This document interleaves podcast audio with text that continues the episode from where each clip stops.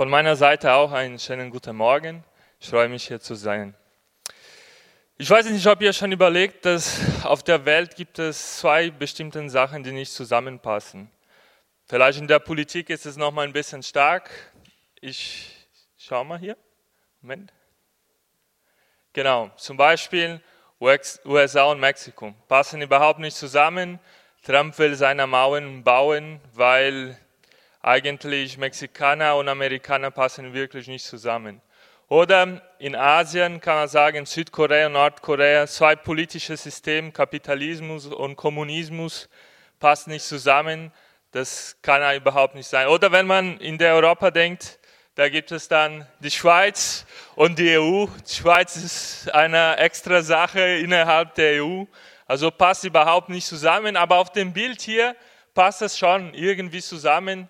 Es ist ein Puzzleteil. Das geht. Unser Thema heute ist, Jesus ist Gott. Jesus ist Gott. Passt das überhaupt zusammen? Ist das nicht, was irgendwie Mexiko und USA oder Schweiz und die Europäische Union? Kann Jesus ein Mensch, Gott sein? Und die Frage ist, was hat das überhaupt mit dir zu tun, dass Jesus Gott ist? Das ist einfach ein Satz. Was hat das mit uns als Gemeinde zu tun? Ich habe einen Bibeltext mitgebracht und dieses Bibeltext möchte ich vorlesen. Jesus, das Wort ist Gott. Am Anfang war das Wort, das Wort war bei Gott und das Wort war Gott. Er war am Anfang bei Gott, durch ihn wurde alles geschaffen, was ist. Es gibt nichts, was er, das Wort, nicht geschaffen hat. Das Leben selbst war in ihm und dieses Leben schenkt aller Menschen Licht. Das Licht scheint in der Dunkelheit und die Dunkelheit konnte es nicht auslöschen. Johannes 1, 1 bis 5 und noch Vers 14. Ups. Er, der das Wort ist, wurde Mensch und lebte unter uns. Er war voll Gnade und Wahrheit und wir wurden Zeugen seiner Herrlichkeit der Herrlichkeit, die der Vater in ihm, seinen einzigen Sohn, gegeben hat. Genau, Jesus ist Gott. Ich will euch jetzt vorbereiten. Ich fange an mit der langweiligen Teil und danach wird es ein bisschen besser. Aber dieses langweilige Teil muss da sein, sonst verstehen wir den Rest nicht. Also Jesus ist Gott.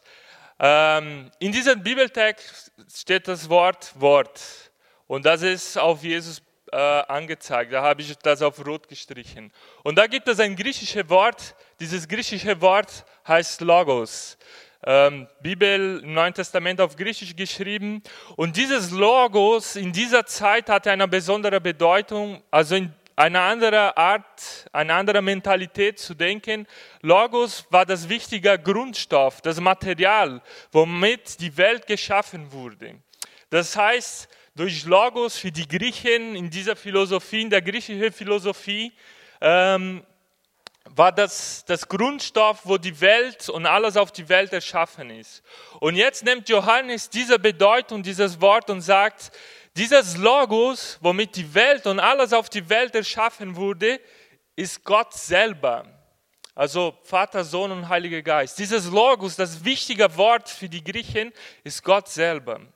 Durch Gott selber wurde die Welt erschaffen. Aber gleichzeitig, dieses Gott kam in dieser Welt, der er erschaffen hat. Das heißt, hier Jesus ist ein Teil dieses Gott, der zu uns kommt. Also das wichtige Wort für die Griechen war eigentlich Jesus und durch Jesus wurde die Welt erschaffen. Und er sagt, dieses Logos, der die Welt erschaffen wurde, ist Jesus, ist Gott selber. Also Gott selber hat die Welt erschaffen aus seinem Grundstoff und Gott selber ist zu uns gekommen. Damit wollte Johannes genau zeigen, das wichtige, das, das wichtige Wesen der, der, der Welt ist Jesus. Und dieses Jesus ist Mensch, wie wir. Aber dieses Jesus ist gleichzeitig Gott. So, jetzt haben wir das langweilige Teil geschafft. Jetzt gehen wir weiter. Ähm, und wenn man dann weiterschaut, dieses Jesus, der Gott ist, der zur Welt kommt, er ist mächtig wie Gott im Alten Testament. Im Alten Testament tut Gott der Meer öffnen. Ähm, Gott tut Wunder tun. Und gleichzeitig im Neuen Testament ist der Jesus, der die Wellen beruhigt. Der Jesus, der Krankheit heilt. Der Jesus, der Menschen zugeht. Der Jesus, der so mächtig ist, wie der Gott im Alten Testament die ganze Welt erschaffen hat. Er hat die gleiche Macht. Also sein Zeugnis ist diese gleiche Macht. Und er hat noch mehr als nur jetzt diese Macht über die Natur. Aber er hat die Macht über das Böse. Er hat die Macht über Sünde. Er hat die Macht über alles, was schlecht ist. Und er verwandelt das in Gutes. Und jetzt stelle ich uns nun diese Frage. Wenn Gott, wenn Jesus so mächtig ist, wenn Jesus dieser wichtige Wort für die Griechen war, wenn Jesus das alles ist, gibt es Bereiche, der er in unserem Leben nicht helfen kann, nicht überwinden kann. Wir leben in einer Zeit, wo wir denken, wir schaffen das mit unseren Mitteln. Wir schaffen uns mit unserer Wissenschaft. Oder wir sind stur und sagen, ich kriege das alleine hin. Auch geistlich gesehen. Wir denken, wir packen das, wir schaffen das. Aber Jesus ist dieses Grundstoff, wo die Welt erschaffen ist, wo du und ich erschaffen wurden. Und durch Jesus kann man bestimmte Situationen überwinden. Ich will jetzt gar nicht kleinreden anderen Sachen, die, die, die, die wichtig sind, wie Medizin, Psychologie und so weiter. Aber Jesus ist der, die Kraftquelle für einen Psychologe ist, für, für die Medizin. Jesus schenkt uns diese Gewissheit, aus Sachen zu entwickeln. Weil Jesus so mächtig ist, weil er Gott ist, kann er auch in deinem Leben bestimmte Bereiche verändern und auch Wunder in bestimmten Bereichen tun. Das kann sein von einer Krankheit bis zur Beziehung, aber Jesus kann das machen, weil er Gott ist.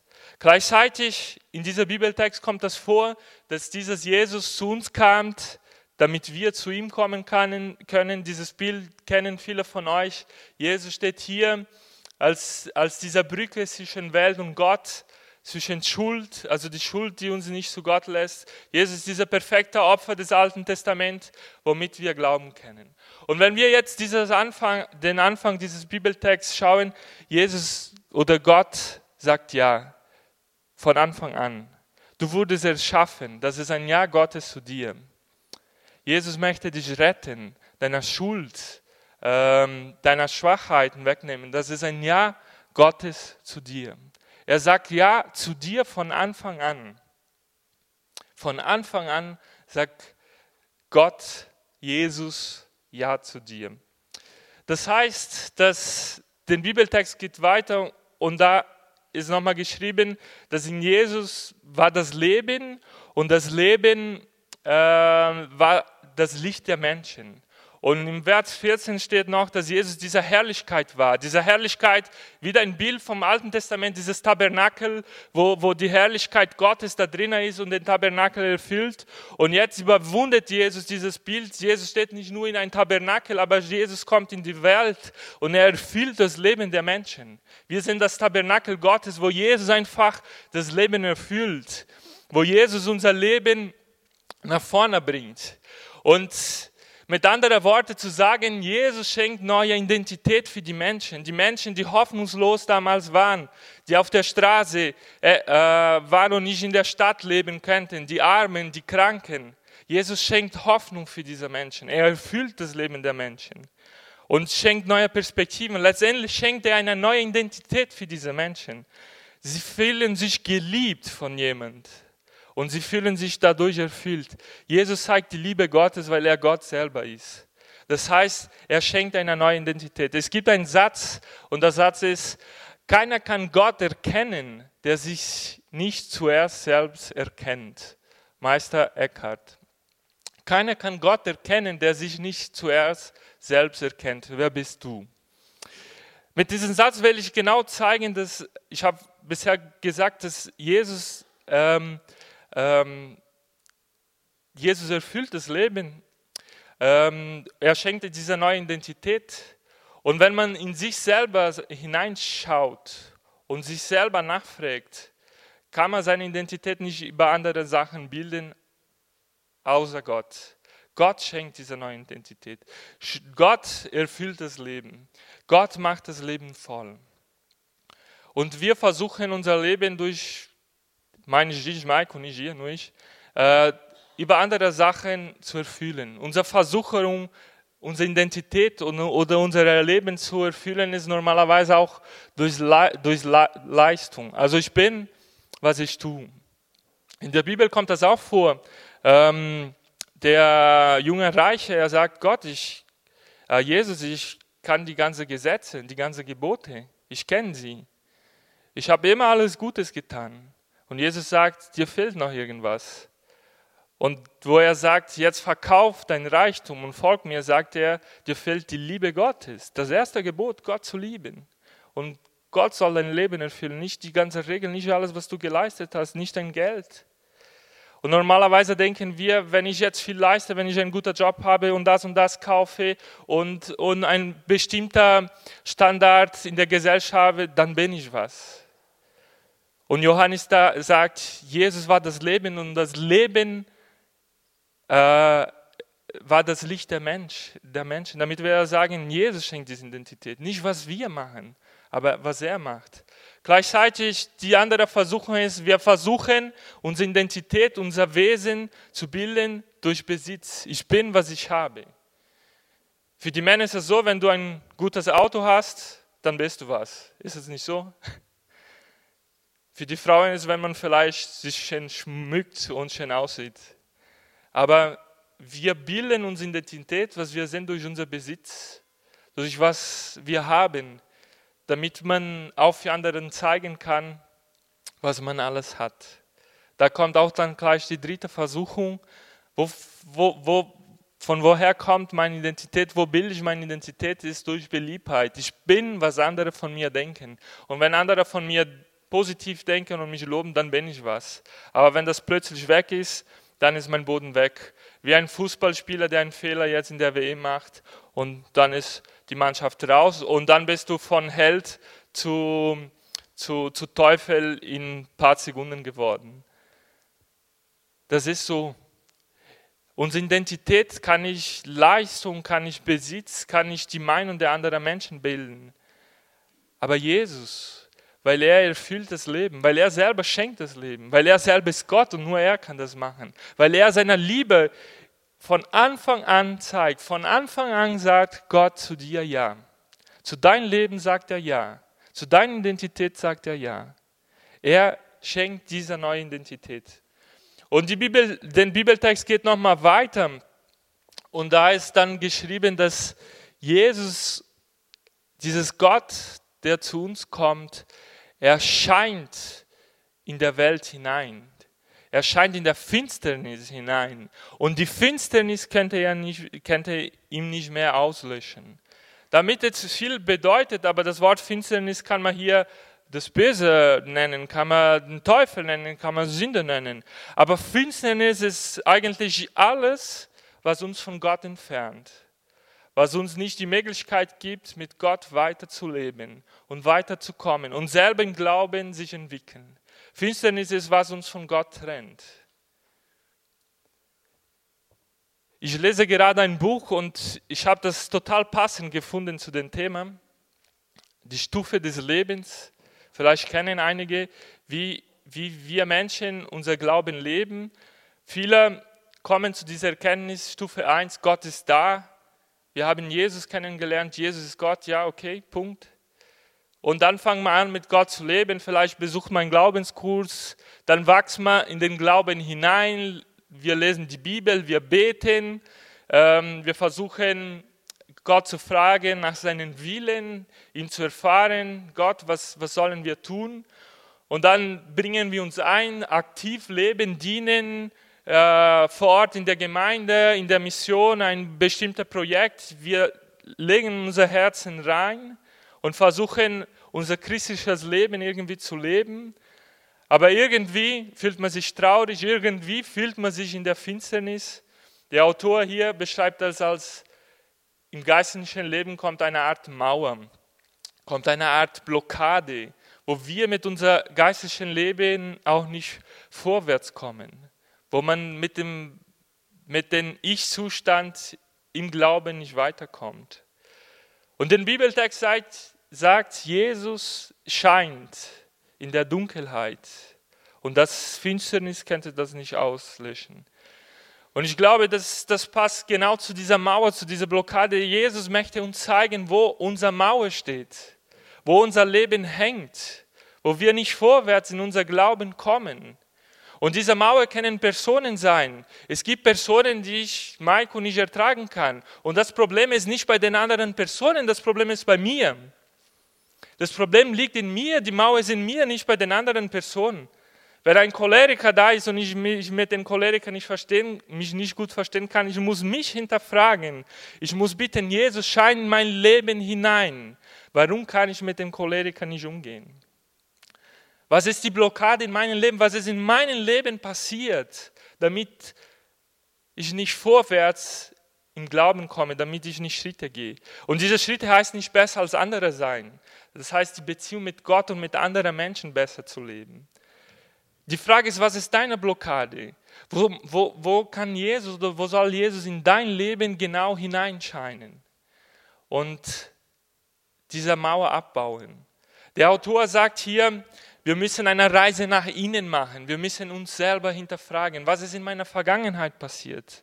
Was ist in meiner Familie passiert? Was ist, in meinen Beziehungen passiert? Was waren meine Erlebnisse? Warum habe ich diese, diese, diese Mauer, diese Blockaden in meiner Beziehung oder mit bestimmten Personen? Warum komme ich nicht vorwärts in meinem Leben?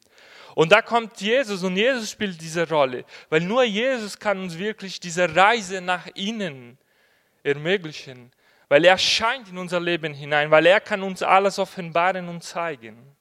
Ich kann durch verschiedene Mittel das versuchen zu machen, aber Jesus letztendlich sagt Ja zu dir. Er sagt, ja, ich will dich helfen, diese Reise nach innen zu machen.